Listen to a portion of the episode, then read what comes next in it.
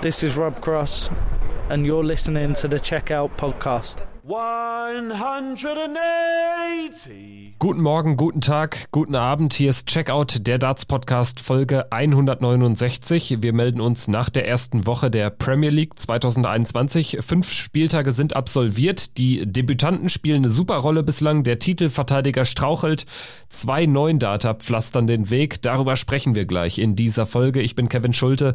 Schöne Grüße an alle Hörerinnen und Hörer und natürlich an Podcast-Kollege Christian Rüdiger. Hi. Hallo Kevin, ich grüße dich und natürlich auch alle, die zuhören. Christian, wir haben einiges zu besprechen. Das haben wir jetzt gerade schon im äh, Vorgespräch äh, deutlich gemacht. Es gab zwei neuen Data.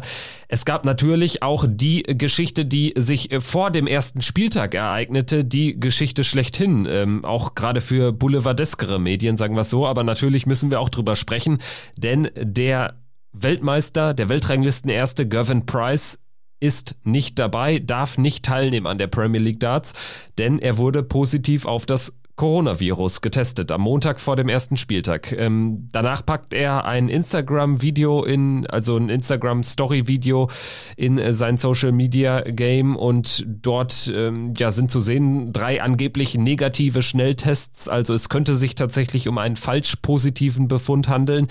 Aber erstmal, bevor wir da noch näher in die Details reingehen, äh, wie hast du die ganze Meldung aufgenommen am Montag?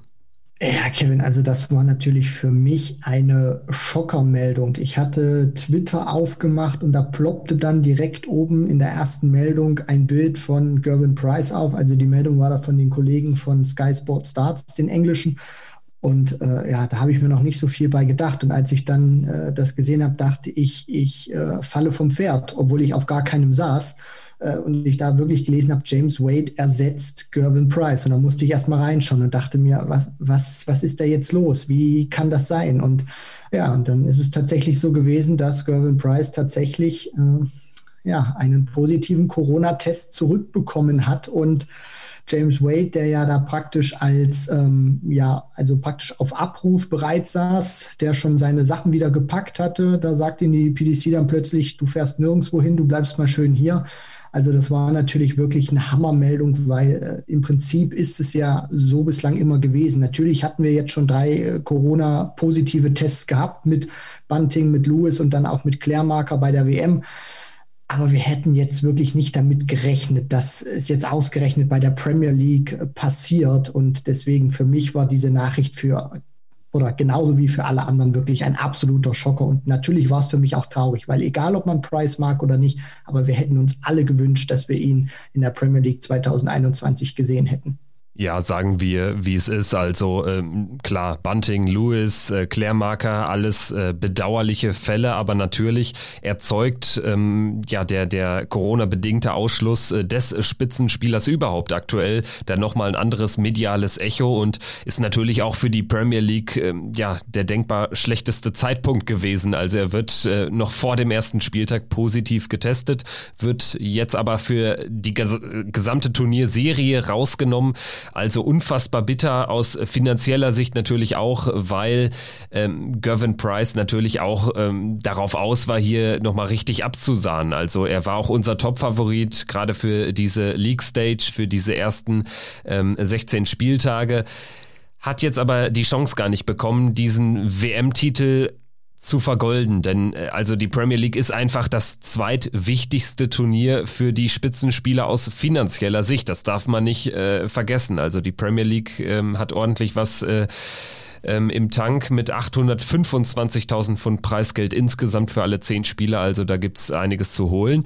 Price also nicht dabei. Äh, kurze Zeit später wird dann von ihm ein äh, Video in seiner Insta-Story veröffentlicht, wo dann eben diese drei angeblich negativen Schnelltests zu sehen sind. Er das Ganze kurz kommentiert, so nach dem Motto, hm, komisch, äh, ich habe jetzt drei Schnelltests gemacht zu Hause, alle sind negativ. Äh, ja, vielleicht habe ich doch gar kein Corona. Das äh, schwelte da so mit. Kurze Zeit später war das Video dann schon offline, offensichtlich gelöscht ja, auch das gehört ja zur Story dieses Tages dazu. Äh, wie war so deine Reaktion darauf? Was hast du da gedacht? Äh, wir wissen alle, Price ist jetzt nicht derjenige, der bekannt ist als, ja, als guter Pandemie-Manager oder als jemand, der das so wahnsinnig ernst nimmt. Das äh, war dann natürlich aber schon noch ein besonderer Spin für die Geschichte, oder? Naja, ich äh, sag's mal so, Kevin. Er hat ja dieses äh, Video in seiner Instagram-Story hochgeladen. Du hast es dann auch schon angesprochen, relativ schnell wieder gelöscht. Aber natürlich haben da die Menschen, die das gesehen haben, äh, schnell gehandelt, dann auch eine Aufnahme davon gemacht und dann hat sich das natürlich im Netz verbreitet. Und das, was du ja dann auch so sagst, ich meine, solche Sachen habe ich damals bei Bunting, bei Lewis oder auch bei Claire Marker nicht gesehen oder in der Hinsicht dann auch gehört, dass die dann irgendwie nochmal ihr PC, ihren PCR-Test überprüfen wollen. Und das hat dann natürlich schon so den Eindruck, wenn Price das dann macht, wenn er das dann auch filmt, wenn er das online stellt, dass er dann schon misstrauisch ist und sich denkt, hm, ob das jetzt wirklich das richtige Ergebnis war, was ich da zurückbekommen habe bei der PDC äh, glaube ich vielleicht nicht so richtig. Deswegen macht er ja dann auch sicherlich diesen Test, natürlich, weil da auch ein Stück weit Frust mit dabei ist.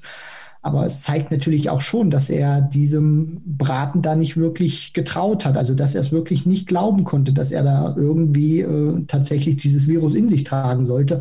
Er hat ja dann auch ein paar Tage später auf, äh, auf Instagram war es ja auch gewesen, äh, dann gepostet, bitte schickt mir keine Genesungswünsche, mir geht's bestens. Ich habe hab eigentlich im Prinzip gar keinen Corona.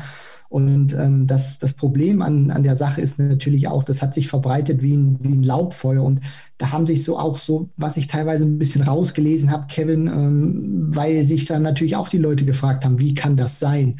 Ähm, haben sich dann auch so ein paar, sage ich mal, ich will es jetzt mal so deklarieren, als äh, Theorien oder Verschwörungsmythen irgendwie zu, zusammengerauft im Netz. Da habe ich so, so gelesen, dass die PDC ja gar nicht wollte, dass Price dabei ist. Er deswegen diesen falschen Test äh, oder diesen, diesen falsch positiven äh, aus, aus der Hinsicht äh, zurückbekommen hat, so, so wie es da interpretiert wurde oder wenn ein Michael van Gerven das gehabt hätte, dann hätte man das gar nicht öffentlich gemacht. Also das sind dann auch wirklich so vollkommen abstruse Dinge, die dann auch zurückkommen. Und ähm, unter eines von, von diesen Videos, also dieses Video, was wir ja gesehen haben, das haben ja dann mehrere Menschen geteilt. Und äh, da hat ja dann auch Barry Hearn zum Beispiel drauf geantwortet. Und das möchte ich nochmal sagen in der Hinsicht. Ähm, natürlich ist Price momentan besser als ein Lewis, hat einen anderen Status als ein Bunting oder auch ein Klärmarker.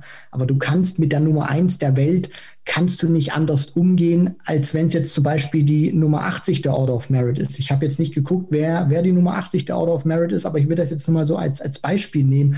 Also Barry Hearn hat ja dann auch gesagt unter dieses Video, ich muss einfach diesen, diesen Regeln von den Behörden folgen. Denn wenn er das nicht tut, dann werden wir auch keine Turniere mehr sehen. Diese, diese Regeln, die da gemacht werden, diese PCR-Tests, die sind die Grundlage dafür, dass wir überhaupt Darts sehen können. Und deswegen muss man dann auch so sagen, wenn dann positiver Test zurückkommt, Wir wissen alle, dass die Tests nicht diese 100 Prozent rausfischen können. Das, das, kann, das kann kein Test der Welt, egal ob es jetzt bei Corona ist oder bei, bei irgendwelchen anderen äh, Virusarten. Da gibt es immer mal Sachen, wo ein falsch positiver mit dabei ist. Und dann kann man aber nicht sagen, ja, den testen wir irgendwie einen Tag später nochmal oder wir lassen den jetzt die fünf Tage raus und dann darf der in einer, in einer Woche mitspielen. Das kannst du nicht machen, weil dann steht auch diese gesamte Premier League, dann steht dieser gesamte Circus in dieser Pandemiezeit natürlich auch in Gefahr. Deswegen ist es, so leid es mir das dann auch tut, zu sagen für Gervin Price-Fans, ist es die einzig richtige Wahl von Barry Hearn und der PDC dann auch zu entscheiden, wenn ein positives Ding zurückkommt,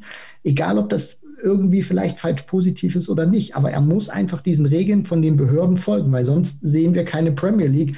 Deswegen, so leid es mir dann auch tut, es ist der einzig richtige Weg gewesen zu sagen, er muss dann eben rausgezogen werden und wir testen den nicht nochmal, weil wenn du das mit Price so machst, dann musst du das mit allen anderen Spielern auch machen, die irgendwie, die irgendwann einen positiven Test wieder zurückbekommen. Deswegen, du darfst da auch nicht den Eindruck entstehen lassen, dass du die Nummer eins der Welt, den aktuellen Weltmeister besser behandelst als irgendwelche anderen Spieler. Von daher auch auch wenn es ein schmerzhafter Schritt war, es war die einzig richtige Entscheidung zu sagen, positiver Test, du bist raus und nicht, wir testen dich irgendwie nochmal in ein oder zwei Tagen. Ja und nein. Also ich äh, würde hier nochmal ähm, ganz klar machen wollen, dass die Briten diese Regelung haben. Sobald ein Test positiv ist, gibt es eben keine Nachtestung.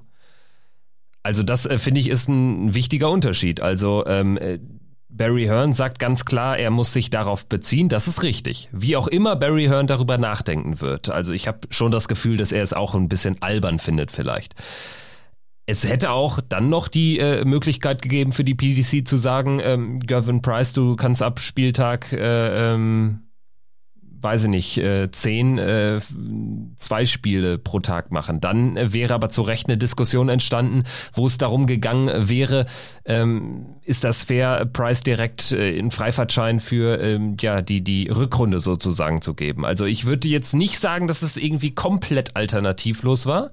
Ich glaube, es war alternativlos auf der Ebene, ähm, dass äh, Großbritannien eben sagt, ein positiver Test, ein positiver PCR-Test, sofort 14 Tage Self-Isolation. Egal, dann kannst du da 15 äh, äh, negative Schnelltests danach machen. Das, du kannst dich dann nicht mehr freitesten. So ist ja die Regel, wenn ich das richtig verstanden habe, in UK. Und äh, dementsprechend würde ich sagen, ist äh, die PDC da auch dann ähm, einfach Opfer ihres Standortes in, in UK. Also ich glaube, grundsätzlich kann man nicht sagen, dass es äh, ähm, so gemacht werden müsste. Also klar, wenn du am Spieltag äh, positiv getestet würdest als Profifußballer, dann darfst du an dem Spieltag auch nicht spielen. Aber ähm, wenn du einen Tag später einen negativen Test hast, dann äh, einen Tag, äh, weitere Tag später noch einen negativen Test, dann bist du nach meinem Verständnis erstmal wieder äh, ähm, dabei im Team. Also so verstehe ich das Ganze. Ich glaube, da ist die PDC dann so ein bisschen in Anführungsstrichen Opfer ihres äh, Standortes, nämlich äh, der, der ähm, Regeln in UK geworden.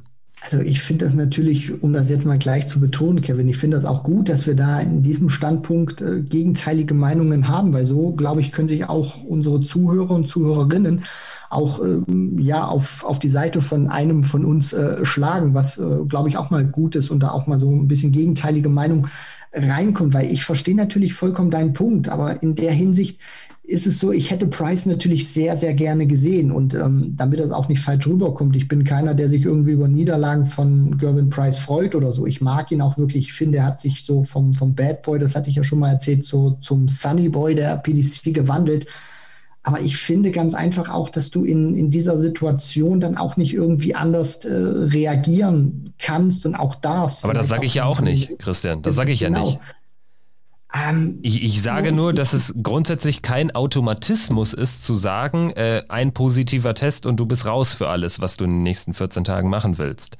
So verstehe ich die, die aktuelle, die aktuellen Regelungen in verschiedenen Ländern nicht. Auf diesen Fall bezogen sind wir einer Meinung. Also da gibt es ja gar keine zwei Meinungen. Das macht ich, die PDC richtig. Ja, aber ich, ich, ich meine in, in dem Punkt, dass man dann auch sagt, also das, was was du da gerade vorgeschlagen hast, dass man irgendwie dann sagt, ja, man, man lässt ihn dann vielleicht, wenn diese zweite Phase dann losgeht, am 19. lässt man ihn dann einsteigen, finde ich dann wieder ein Stück weit äh, unfair, dann in der Hinsicht zu sagen, wir machen dann sechs Spiele, wo dann halt Price zwei am Tag machen muss gegen seinem Gegner, der dann eben auch zwei an dem Tag äh, bestreiten muss, beziehungsweise man muss das ja sicherlich dann auch noch mal ein bisschen äh, länger strecken. Also ich glaube, einen Tag oder so müsste man es dann doch noch länger machen, statt den äh, äh, acht Tagen, äh, statt den vier Tagen müssten es dann fünf Tage sein, damit Price dann auf die Spiele kommt, würde ich jetzt auch nicht unbedingt äh, für fair empfinden, dann zu sagen, wir streichen das wirklich, weil damit wären ja jetzt auch ein paar Matches schon äh, verloren gegangen oder man hätte da auch wirklich viel kurzfristig über den Haufen werfen äh, müssen. Also für, für mich ich glaube, das ist jetzt auch ein sehr unbeliebter Standpunkt, den ich da äh, vertrete.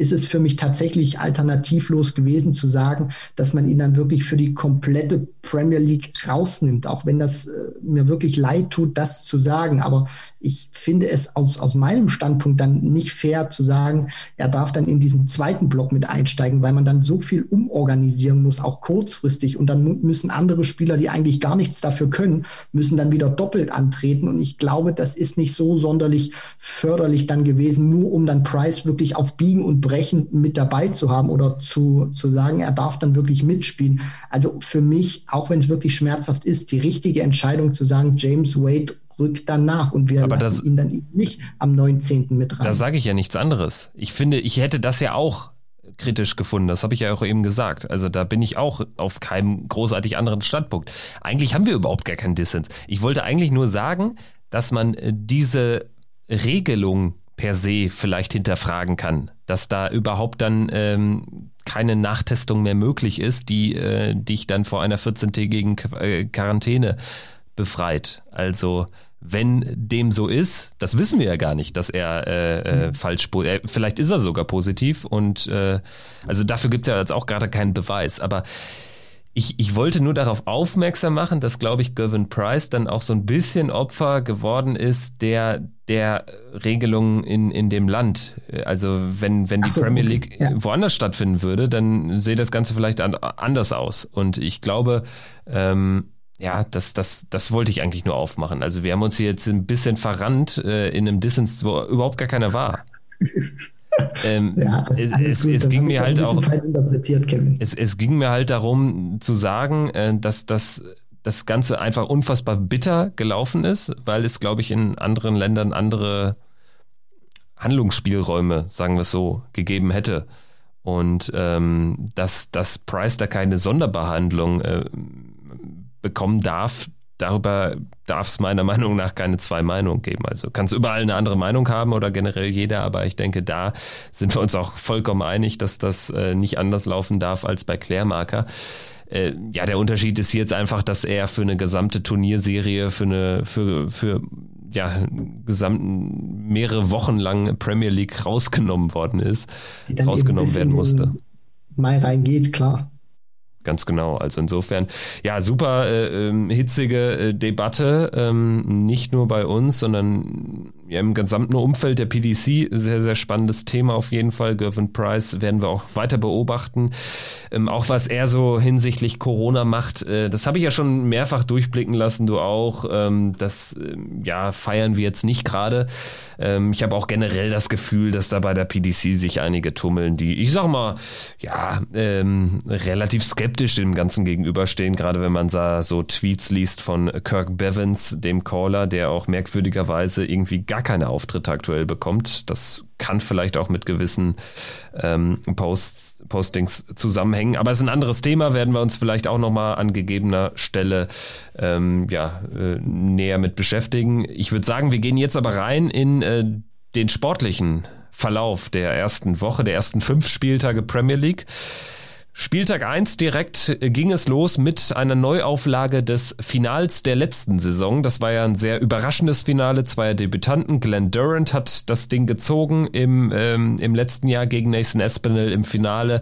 Zum Auftakt im Eröffnungsspiel diesmal chancenlos gewesen, wie auch im gesamten Verlauf der Woche. Glenn Durant äh, einfach äh, ein Spieler, den aktuell jeder schlagen muss, weil er vom Average gar nicht über die 90 hinauskommt. Also das ist wirklich ähm, fast ein bisschen traurig zu beobachten, wie Glenn Durant, ähm, was seine Leistung betrifft, was sein Spiel betrifft, wie er dann Selbstverständnis verloren hat im Verlauf der Pandemie. Er hatte selbst einen schweren Corona-Verlauf. Ansonsten hatten wir an diesem ersten Tag, wir wollen jetzt mal tageweise das Ganze Ganze durchgehen, hatten wir vier Unentschieden. Also das gibt es auch nicht ähm, alle Tage. Ich glaube, das hat es vier Jahre lang nicht gegeben. Vier von fünf Partien enden unentschieden. Da würde ich herausheben Johnny Clayton. Herausragendes Debüt, 6-6 gegen Peter Wright, 105er Average. Dimitri Vandenberg zieht im letzten Match des Abends ebenfalls ein 6-6 gegen Michael van Gerven. Ansonsten auch José de Sousa, der dritte Debütant im Bunde, 6-6 gegen Rob Cross. James Wade, der eingesprungen ist, auch mit einem guten Auftakt gegen Gary Anderson, 6-6. Dein Highlight so an dem Tag? Darf ich auch mehrere nennen? Auch mehrere, klar. ähm, ja, was, was mir natürlich erstmal gefallen hat vom Gesamteindruck her, das war die Partie von Johnny Clayton gegen Peter Wright. Zum einen natürlich Johnny Clayton mit diesem Monster-Debüt, muss man auch sagen. Er spielt da 105 Punkte im Schnitt und ähm, hatte auch wirklich eine, eine, tolle Doppelquote, 6 von 13, also fast auch wirklich 50 Prozent. Peter Wright äh, ist an diesem Abend der Einzige gewesen, der wirklich blitzsauber war, 6 von 6 auf die Doppel. Das hat ihn natürlich auch gerettet, weil sonst hätte er gegen Clayton dieses Unentschieden nicht geholt. Van Gerven gegen Vandenberg fand ich auch sehr interessant. Vor allem natürlich auch, dass Dimitri ganz schnell diese 164 gecheckt hat in der Anfangsphase der Partie. Van Gerven hat nie wirklich wegziehen lassen, immer dran geblieben ist vom Scoring her super und äh, super agiert hat. Nathan Aspinall hat mir auch gut gefallen. Also diese Partie auch wirklich gegen Durant, der vom, vom Scoring überhaupt nicht existent war, nicht mal wirklich eine Ruhe hatte, entspannt Leck spielen zu können, sondern immer wieder den Druck von Aspinall auch hatte und selber nie Druck entfachen konnte. Dass Nathan Aspinall das auch wirklich so kontrolliert spielt mit einem guten Average, hohe 90, 97, am Ende 50 Prozent Doppelquote. Und äh, wer mir auch gut gefallen hat an diesem Tag, auch wenn er vielleicht immer so ein bisschen momentan noch untergeht, das war Rob Cross, weil der mir nicht nur an Tag 1, sondern über, über die gesamte Periode hinweg sehr gut gefallen hat. Kevin zwar jetzt nicht diese Monster-Averages rausgehauen hat, aber immer sehr stabil gespielt hat und jetzt nicht irgendwie einen krassen Average hatte und dann irgendwie eingebrochen ist. Das hat mir auch gut gefallen von Rob Cross. Ja, guter Punkt. Er hat auch so ein bisschen den Ton gesetzt für seine Woche. Also Rob Cross, ja auch eines der Sorgenkinder gewesen, muss man jetzt vielleicht sagen, nach der ersten Woche. Aber er hat ähm, ja mich auf jeden Fall überzeugt. Ich denke, dir ähm, wird es ähnlich ergangen sein. Das habe ich jetzt so deinen Ausführungen zu Tag 1 schon entnommen. Lass uns gerne mal auf den zweiten Abend blicken. Der begann mit einem 7 zu 5 Sieg. Äh, erkämpfter Sieg in einem durchaus guten Match äh, für Gary Anderson gegen Jose de Sousa. Danach Johnny Clayton 7-3 gegen Glenn Durant. Durant eine Art Pflichtsieg eingefahren. Dimitri Vandenberg 7-5 gegen Espinel. Das, äh, ja, das hat einfach Bock gemacht. Also zwei Spieler, die ich sehr gerne ähm, auch gegeneinander spielen sehe. Also das war eine sehr ansprechende Partie. Danach das vermeintliche Highlight des Abends wurde zum Lowlight, kann man sagen. Michael van Gerven gegen Peter Wright. 7-2 für van Gerven bei einem 92er Average, Wright bei einer 88. Also das Spiel hatte irgendwie wenig bis nichts. Also gerade aus Wright-Perspektive ein absoluter Downer, nachdem er ja auch äh, sehr große Töne gespuckt hat. Hat dann, dann natürlich auch äh, nach dem Match einen mitbekommen von Van Gerven auf verbale Art und Weise, so, so sinngemäß nach dem Motto, äh, wenn mir schon ein 92er Average zu einem 7-2 reicht, dann kann Peter Wright ja nicht so stark sein. Ich denke, das wird da so mitgeschwungen haben. Ähm, Im letzten Match des Abends dann noch ein äh, klarer 7-3-Erfolg von Cross gegen Wade. Ähm, du hattest Cross schon gelobt, ich äh, denke auch zu Recht. Das war dann aber auch äh, einfach ein schlechter Abend von Wade. Ähm, ja, deine Analyse zu Tag 2. Ich denke so, das Van Gerven-Wright-Match, auch wenn es äh, absolut schwach war von der Qualität, ist dennoch das Match, über das man am meisten gesprochen hat, gerade so wegen der Vorgeschichte, ne? Es polarisiert natürlich ganz klar, weil du eben auf der einen Seite Peter Wright hast, der äh, den Mund immer sehr weit aufmacht und große Töne spuckt, und auf der anderen Seite hast du Michael van Gerven, der das natürlich auch liebt, verbal zurückzuschießen und dann natürlich auch so einen Auftritt äh, nimmt, wie du das schon gesagt hast. Also Van Gerven spielt überhaupt nicht gut und stellt sich dann natürlich auch im Interview hin und sagt, also wenn mir das schon reicht gegen einen Peter Wright, dann ja, weiß ich nicht. Also das war auch wirklich schon eine sehr interessante Partie, auch von vom Aspekt her, wie Peter Wright wirklich wieder agiert hat. Also ich finde, der war an diesem Tag vollkommen außer Form gewesen. Er hat auch im Interview danach gesagt, er hat sich überhaupt nicht wohlgefühlt, er wollte überhaupt nicht auf die Bühne hochgehen. Also fand ich auch wieder so ein paar komische Aussagen. Dann hat er ja mitten im Match wieder die Darts gewechselt, hat er so ein bisschen probiert, hat, glaube ich, erst mit seinen Mamba-Darts angefangen und ist dann wieder zu diesen ähm, Diamanten-Barrel zurückgegangen, den er ja auch an Tag 1 gespielt hat. Also da hat man auch schon gemerkt, Peter Wright hat sich überhaupt nicht wohlgefühlt und da ging wirklich nichts, hat nur siebenmal auf die Doppel geworfen geworfen, gerade zweimal getroffen. Van Gerven hat mehr als doppelt so viel auf, auf die Doppel geworfen. Also das war wirklich ein Match, das hat viel versprochen, aber am Ende wenig gehalten. Ansonsten die Partie von, von Anderson gegen De Sousa hat mir auch gut gefallen, weil sich vor allem Anderson auch deutlich auf die Doppel steigern konnte im Vergleich zum Tag zuvor, äh, wo er eben sehr, sehr deutliche Probleme gehabt hat, der Flying Scotsman. Ansonsten Dimitri Vandenberg war für mich an diesen ersten beiden Tagen wirklich in Matchplay-Form gewesen. Also das war wirklich, der hat sofort gute Resultate eingefahren. Kevin hat sich sofort auch Selbstvertrauen geholt, hat gezeigt, er ist da obwohl es die Ergebnisse oder die, äh, ja, die, die Resultate auf der Pro Tour nicht so haben vermuten lassen. Also hat sich da wirklich gut zurückgemeldet. Und was mir bei Glenn Durant an diesem Tag aufgefallen ist, das möchte ich noch ganz kurz sagen, ist die Art und Weise, wie seine Darts wirklich im Board gesteckt haben. Also die waren ja teilweise wirklich vogelwild, teilweise richtig waagerecht gesteckt, dann wieder so, wie er es eigentlich haben möchte, mehr senkrecht. Dann haben die so einen, so einen leichten Drift nach links gehabt, wenn er runter auf die 19 gegangen ist. Also wirklich vollkommen abstruse Sachen, wo ich auch gemerkt gemerkt habe, der hat nicht nur irgendwie Probleme mit dem Selbstvertrauen, der scheint auch tatsächlich momentan richtig krasse Probleme mit seinem Wurfrhythmus zu haben und, und mit seinem Ablauf wirklich die Darts dreimal hintereinander wirklich gleich loszulassen und ins Board zu werfen. Ist eine sehr spannende Erkenntnis, würde ich sagen. Ich denke, wir werden ja jetzt auch noch im Verlauf der Folge vielleicht das eine oder andere Mal über Glenn Durant sprechen und mir ging es tatsächlich ähnlich im Verlauf der Woche. Also die Probleme liegen tiefer und sind tiefgreifender, gravierender, als wir alle, glaube ich, gedacht haben. Und das macht einem so Sorgen, bereitet einem Sorgen.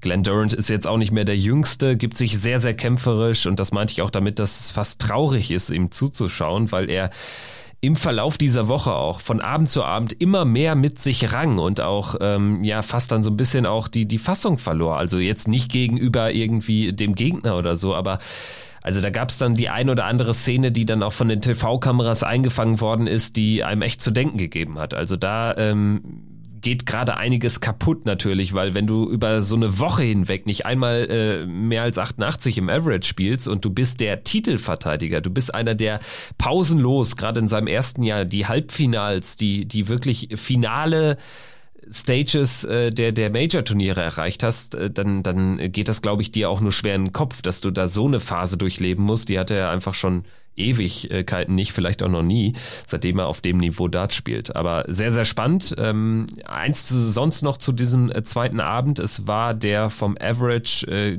betrachtet schlechteste Abend äh, von dieser ersten Woche. Ähm, Dimitri Vandenberg allerdings äh, wirklich so, so derjenige, der überzeugt hat als einziger Spieler über den 100 im Average, lag auch unter anderem an sieben 180ern im Match gegen Nathan Espinel.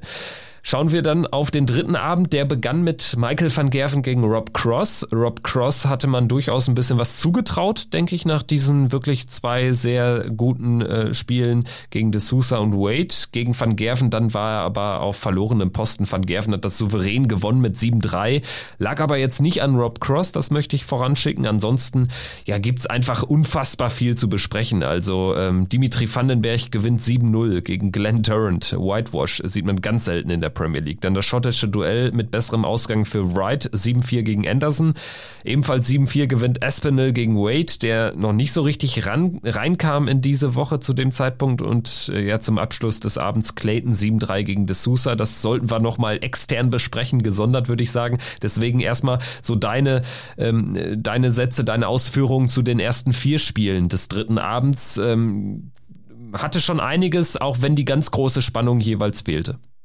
Ja, also ich habe mich an Tag drei wirklich sehr gut unterhalten gefühlt. Es hat auch wieder gezeigt, äh, neun Spieler sind wirklich auf einem konkurrenzfähigen Niveau. Einer, Glenn Durant, fällt eben leider ab, äh, spielt so irgendwie ein bisschen außerhalb der Konkurrenz. Muss, musste man dann ja auch wirklich äh, an Tag drei dann wirklich bedingungslos feststellen. Also das war ja auch wirklich ein Drama für ihn. Er hat ja im ersten Leg die Möglichkeit und kriegt dann das Doppel in vier Runden nicht aus. Und äh, von da an hat man dann eben auch gesehen, dass in dieser Leckgewinn gerade oder dieser, dieser Leckverlust, so, das ist ja richtig gegen Dimitri Vandenberg, weil er eben das Doppel äh, nicht ausgemacht hat, nicht treffen konnte. Das hat ihn dann wirklich so sehr beschäftigt, dass danach wirklich überhaupt nichts mehr ging und Dimitri das auch mit einem Mitte 90er Average ganz easy ins Ziel bringen konnte. Van Gerven hat mir sehr gut gefallen. Der hat Cross wirklich mit seiner Konstanz zum Mürb niedergespielt, obwohl Voltage ja überhaupt nicht schlecht gespielt hat. Das muss man ja auch wirklich so sagen. 98er Average, 50 Prozent Doppelquote. Das hat dann auch wirklich dieses 7 zu 3 hat für Van Gerven gesprochen und für seine Dominanz, die er da ausgestrahlt hat. Peter Wright hat dann ein vollkommen anderes Gesicht gezeigt, als er das noch an Tag zwei gegen Van Gerven ausgestrahlt hat. Er hat seine WM-Darts ausgepackt.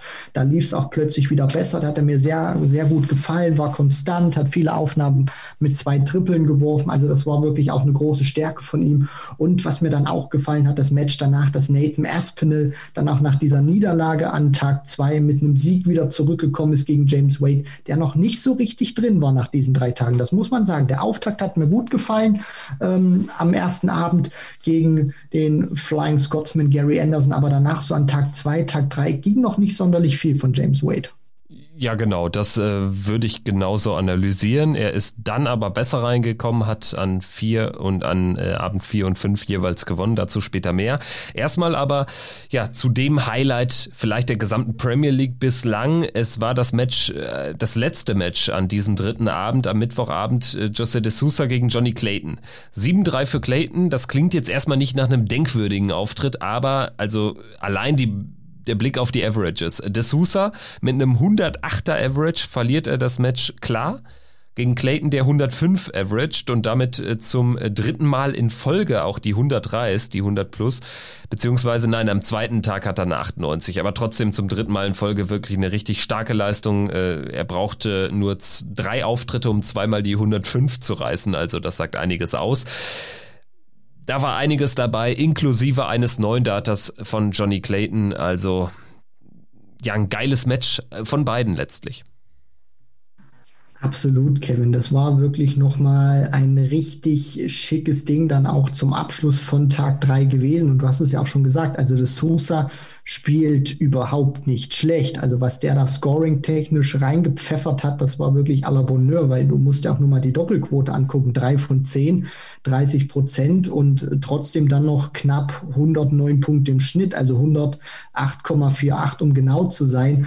Und was Johnny Clayton auch, finde ich, gut gemacht hat in dieser ähm, in dieser Partie ist, er hat dann auch wirklich nochmal diesen Endspurt gehabt, von dem wir ja immer von Michael van Gerven geredet haben, dass der, wenn es drauf ankam, den besten Endspurt der Welt hatte.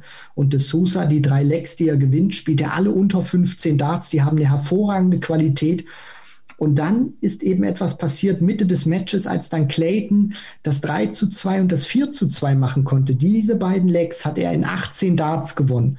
Und das heißt natürlich auch in den zwei Legs bedeutet, er hat einmal das Sousa gebreakt und auf der anderen Seite dann natürlich auch seinen Anwurf durchgebracht. Bedeutet im Umkehrschluss, des Sousa hat es trotz dieses Scoring trotz dieser Scoring Power, die er an den Tag gelegt hat, es einmal nicht geschafft, seinen eigenen Anwurf nach sechs Runden fertig zu haben. Und deswegen konnte Clayton natürlich auch breaken. Er hat dann auch dieses eine Missgeschick gehabt, wo er diese 70 Punkte überwirft, weil er eben nach der Triple 18 äh, sich eben mal entscheidet, er geht mal ganz äh, speziell auf die ja, Doppel 12, überwirft sich dann, bekommt das dann auch gar nicht mehr mit, weil er dann die einfache 12 trifft und dann nochmal die einfache 6 und dann spielt Clayton eben diese 2-18-Data zum 3 zu 2, zum 4 zu 2. Das Sousa kommt dann zwar noch mal ran zum 3 zu 4, spielt den Elver, aber danach war es wirklich Weltklasse von Johnny Clayton gewesen. Überhaupt keine Chance mehr gelassen. Der 9-Data, dann lässt er einen Elver folgen und spielt dann noch ein 12-Data zum Abschluss. Also da hat er wirklich auch gezeigt, was er mittlerweile für ein Spieler geworden ist, der Ferret.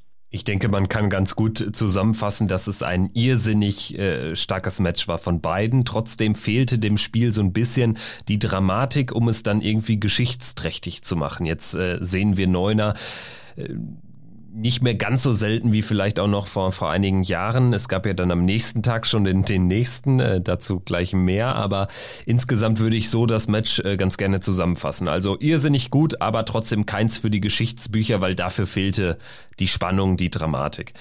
Gehen wir jetzt auf Tag 4 ein, der wirklich für meine Begriffe so der absolute Krachertag war bislang. Also das äh, hängt auch mit Jose de Sousa zusammen, das hängt auch äh, wieder mit Johnny Clayton zusammen, der, der ähm, auch äh, ja überraschenderweise gegen Rob Cross verliert. Ähm, Jose de Sousa spielt einen Neuner gegen Nathan Espinel. Van Gerven verliert gegen Wade. Also ich will mit Clayton und Wade äh, ähm, gerne anfangen, weil die beiden äh, Niederlagen das waren jetzt keine guten Auftritte von denen. Es waren im Prinzip die schlechtesten in der gesamten Woche, aber auch von diesen überraschenden Niederlagen, überraschenden Spielverläufen lebt ja auch die Premier League, denn das macht ja dann auch, bringt noch mehr Spannung in die Tabelle. Insofern würde ich sagen, war das einfach echt ein geiler Tag. Also der hat mir Spaß gemacht, fing gut an auch schon mit dem 6-6 zwischen Dimitri Vandenberg und Peter Wright. War übrigens das erste 6-6 äh, seit Tag 1, also da ähm, gab es dann erstmal zwei Tage lang gar keine Unentschieden. Dann ein 6-6 äh, für Vandenberg gegen Wright. Äh, Vandenberg kann da eine Dreileck-Führung nicht ins Ziel bringen.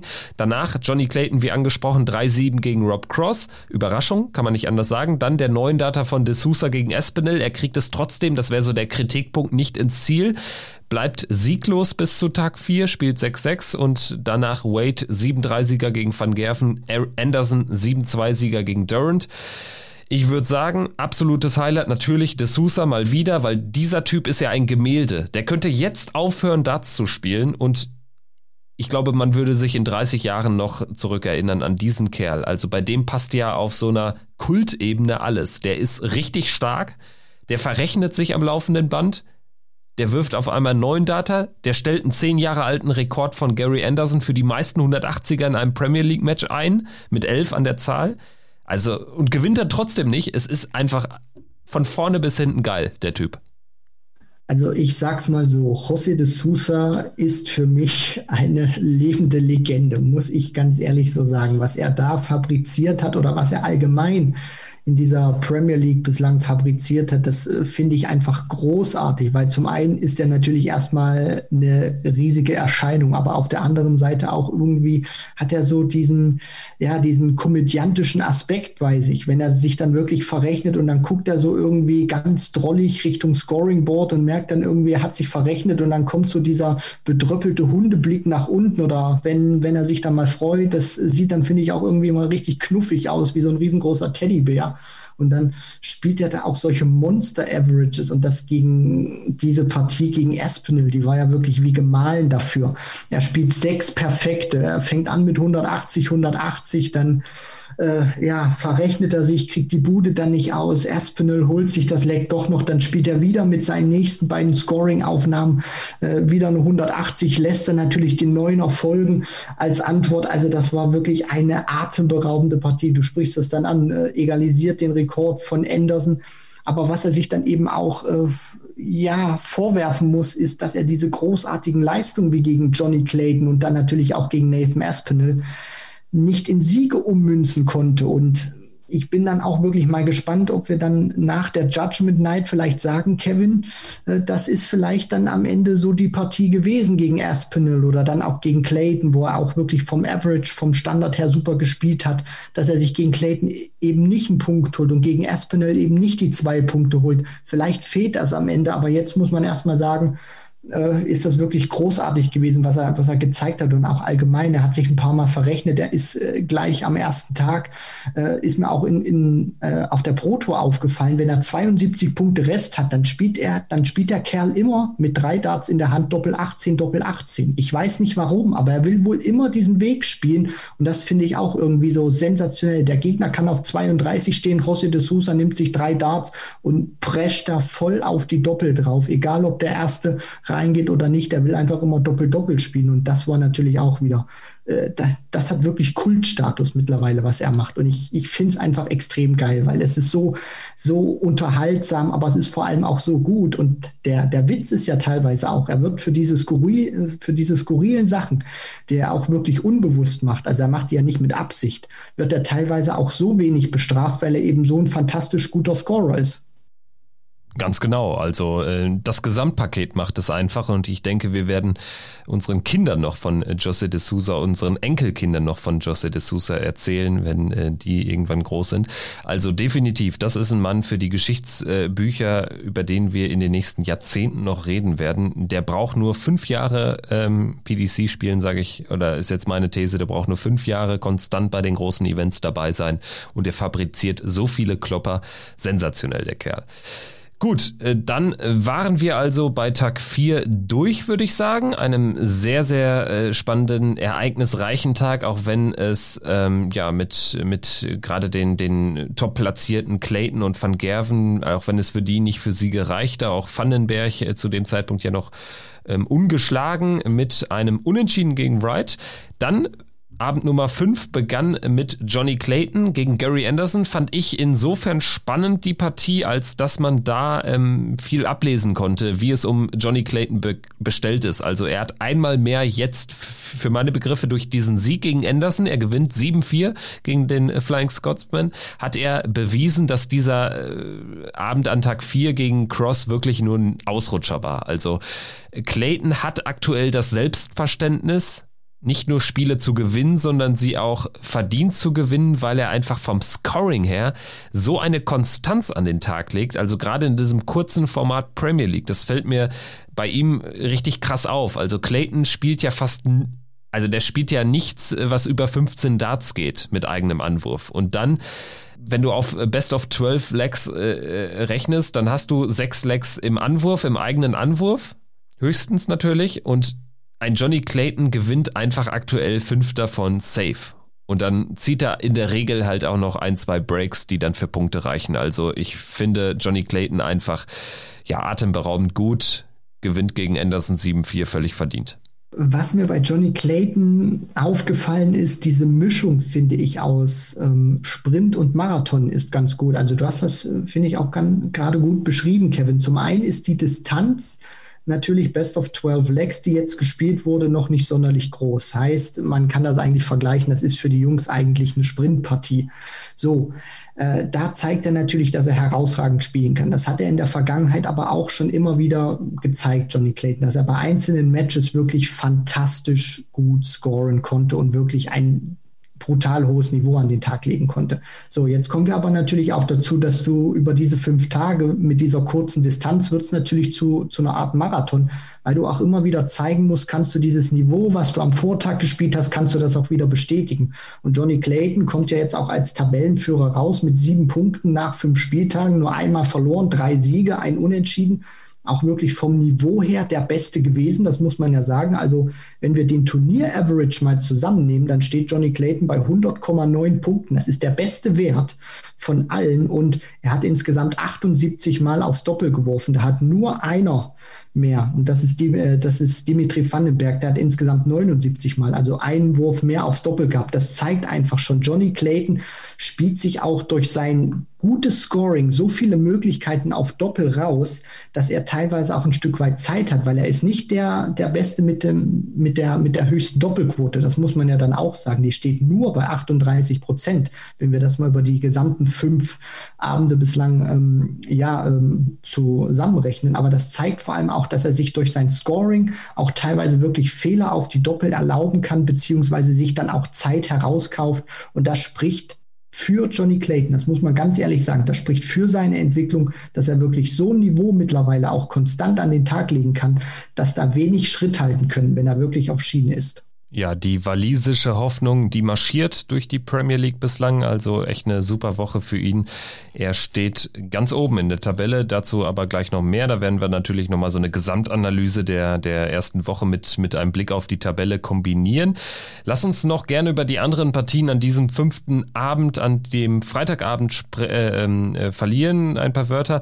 Peter Wright gewinnt gegen Rob Cross mit 7-5. Das war Match 2. Dann ein 6-6 zwischen Van Gerven und Espinel. Espinel Espinel fast schon traditionell stark gegen Van Gerven. Also ein kleiner Angstgegner für ihn, habe ich das Gefühl. Also Espinel äh, kitzelt da immer noch so die entscheidenden 5% aus seinem Spiel raus, war auch richtig stark vom Average her, 105.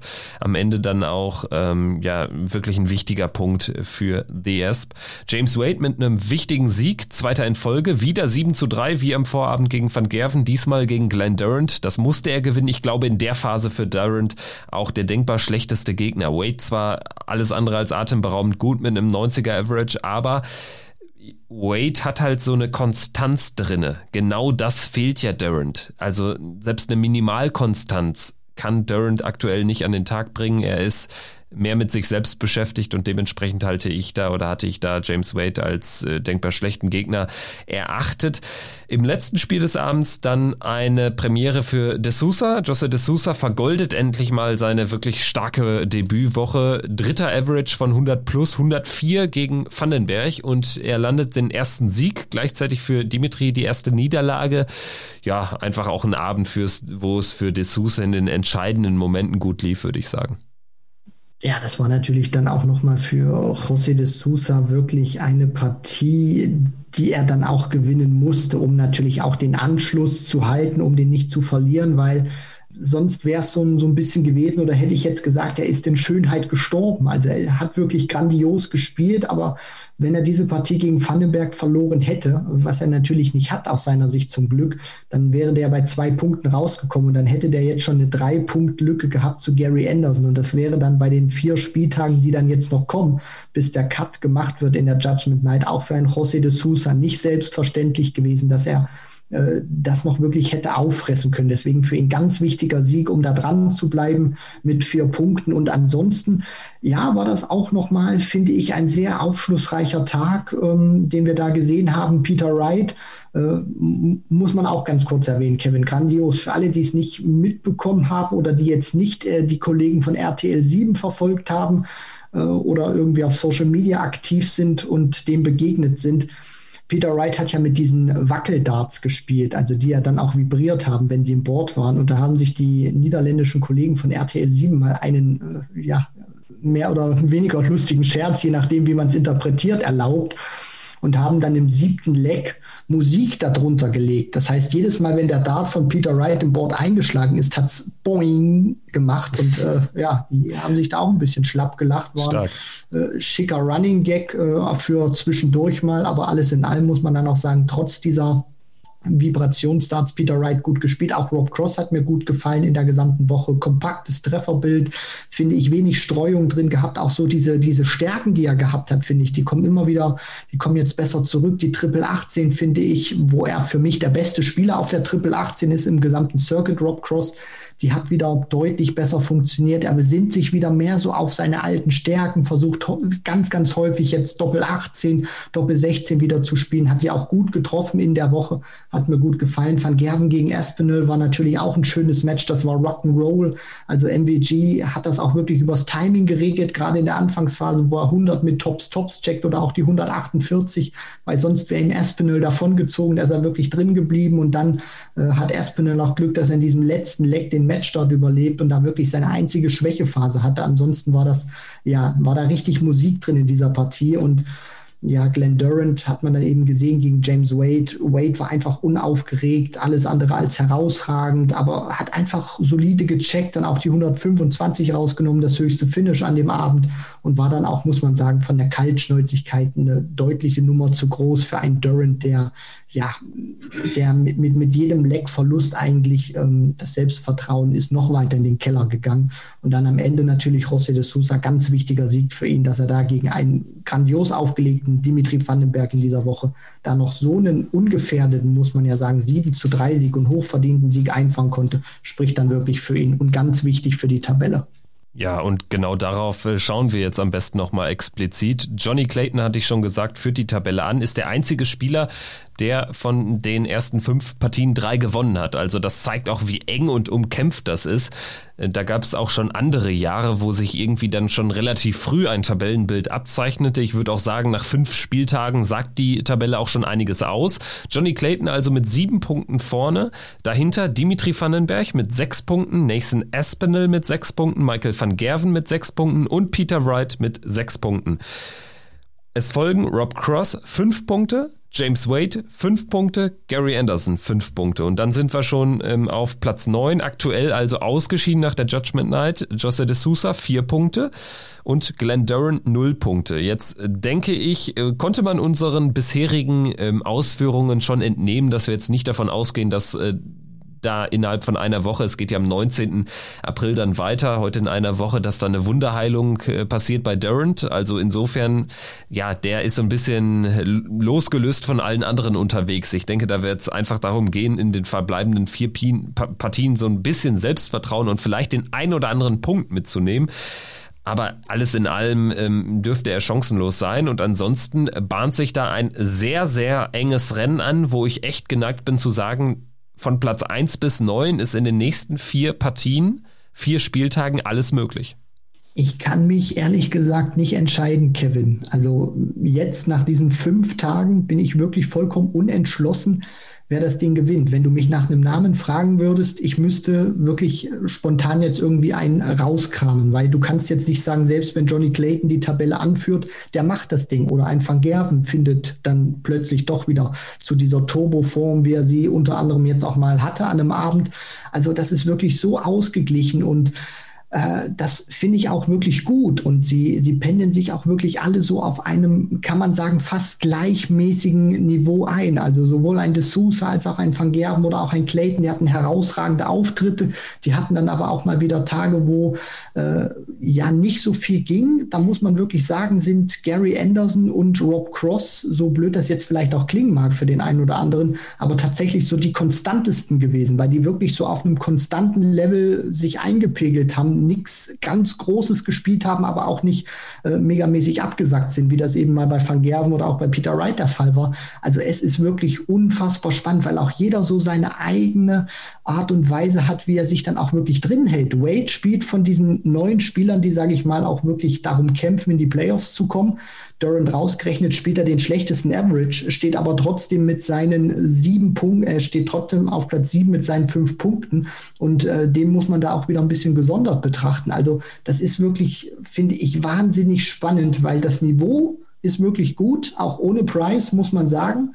Und äh, es ist wahnsinnig ausgeglichen. Also ich kann mich nicht festlegen, wer das tatsächlich werden wird. Ja, man äh, kann auch wirklich anhand der Statistiken nur ein bisschen was ablesen. Also Durant rausgerechnet, der steht da in der 180er Statistik unter ferner Liefen mit nur drei in fünf Partien mit einem Average durchschnittlich von 87. Der nächste dann eben Wade mit 92. Und da gibt es dann auch wieder eine Lücke und dann wird es ja, marginal. Also die Unterschiede da wirklich ganz, ganz gering. Cross 96 bis äh, D'Souza und Clayton, das sind die beiden Spieler, die über 100 averagen im Schnitt bislang. D'Souza, äh, wissen wir alle, steht auf Platz 9, Clayton auf der 1. Checkout-Quote finde ich auch immer noch interessant. Da Peter Wright vorne mit 49 Prozent im Schnitt. Ansonsten äh, Cross stark mit 45 und Wade auch sehr stark mit 45.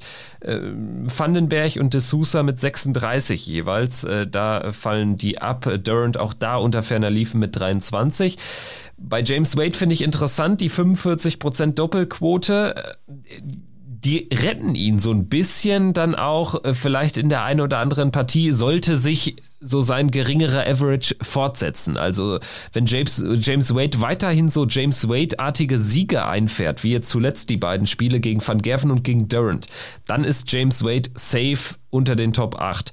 Wenn er aber ähm, nichts draufpackt, denn ich, äh, dann, dann wird es tatsächlich eng, weil ich glaube, diese James Wade-Siege, die sehe ich nicht äh, in den vier nächsten Partien. Also das Programm ist hart.